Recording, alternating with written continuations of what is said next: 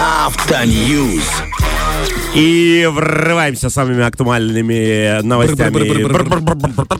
Да, да, сегодня опять же прогревайте вашу любимую ласточку, чтобы она вас хорошо довезла до места вашего получения денежек. А там так грустно бывает. Я сегодня проходил мимо некоторых машин, там лобовые стекла, просто ничего не видно. Вроде Да. машина, да, заведена, а человека за ним не видно абсолютно. Потому что эта машина сама завелась, Владик, потому что хозяин отмечает день лени, о котором мы говорили в начале.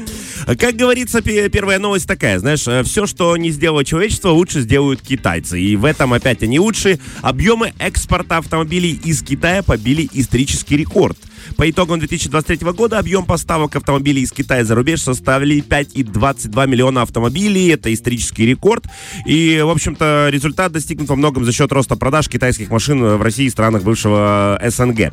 Всего китайские автомобильные компании отправили за рубеж транспорта на сумму более 101,6 миллиардов долларов. И это на 69% больше, чем по итогам 2022. Я, Откуда у них машин столько? я не знаю, но я тебе говорю, понимаешь? клонируют, что ли? Это- Отдают, видимо, судя по всему. Слушай, даже если они отдают, ну, если они 101,6 миллиарда долларов продали, а 1,7 миллиона единиц автомобилей они отправили, то получается у них все равно очень и очень много машиночек еще осталось на территории Китая. Причем вот этот 1,7 миллиона это только электромобили. Э, Если это все переводить в умные цифры, то прирост экспорта в единицах составляет 57%. Насколько я понимаю, это гигантская сумма за год. И, в общем-то, эти данные неожиданно выводят наших э, друзей из Китая на первое место в мире по объемам поставок автомобилей за рубеж. Конечно, там еще японцы пока не опубликовали, но говорят, что у них там э, не более 4, 3, 3 миллиона машин э, за год они отправили, поэтому японцы, скорее всего, где-то на втором месте. И тут, естественно, какие-то интересные марки, которые я не прочту, дабы их не коверкать, которые это все делали. Но вы сами их и видели в каких-то городах и странах. В общем, на самом деле приятно. Китайцы молодцы. В очередной раз доказывают, что, знаешь, э, тихонечко они планомерно захватывают этот земной шар. Ты прикинь, как началось утро у Илона Маска, который сейчас Tesla X. Друзья, сейчас будет у нас такая движуха у всех электромашин. И тут появляется на фоне всего это, да, новость о том, что Китай захватывает мир автомобильного э, характера. И ты думаешь, ой-ой-ой-ой-ой. Ой-ой-ой-ой-ой, да. Но в любом случае, э, естественно, Илон Маск слушает нашу волну, поэтому Конечно. что об этом узнал. Форд научился, следующая новость, Форд научился делать детали салона машин из листьев.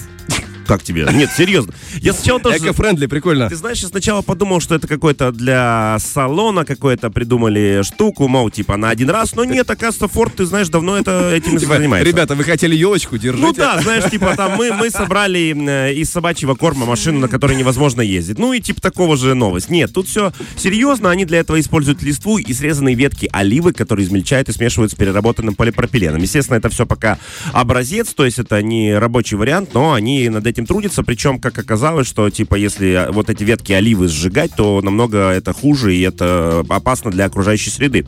Причем, оказывается, компания Ford, это сейчас звучит как анекдот, но это правда. Компания Ford уже давно изучает перспективы использования в производстве биоматериалов. Еще в 2001 году они, смотри, сделали кроссовер практически из сои, зерна кукурузы, подсолнечного масла и смолы.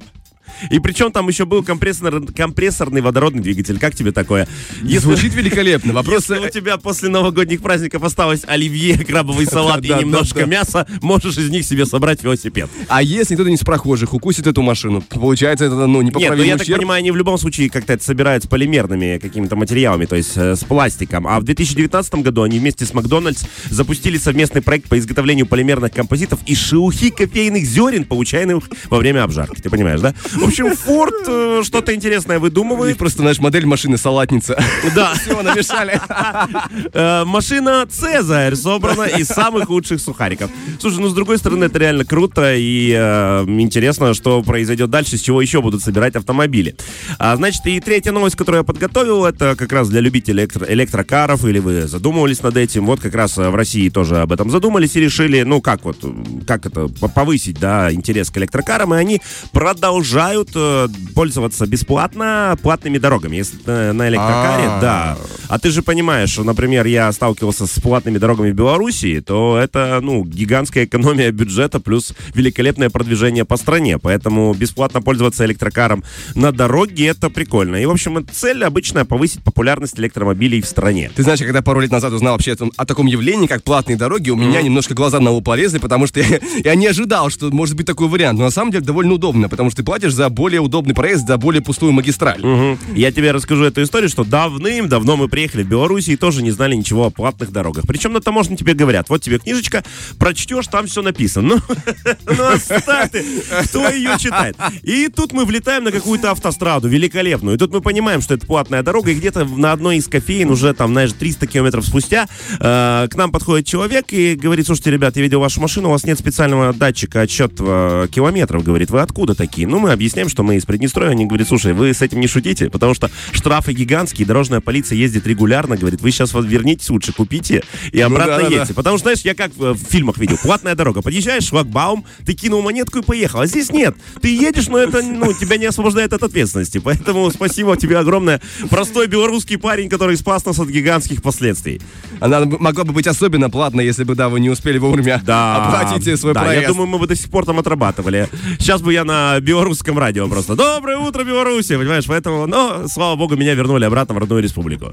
Что ж, спасибо тебе большое за эти новости, если у тебя все уже завершается. Прекрасно, благодарю за эту информацию. Фреш на первом.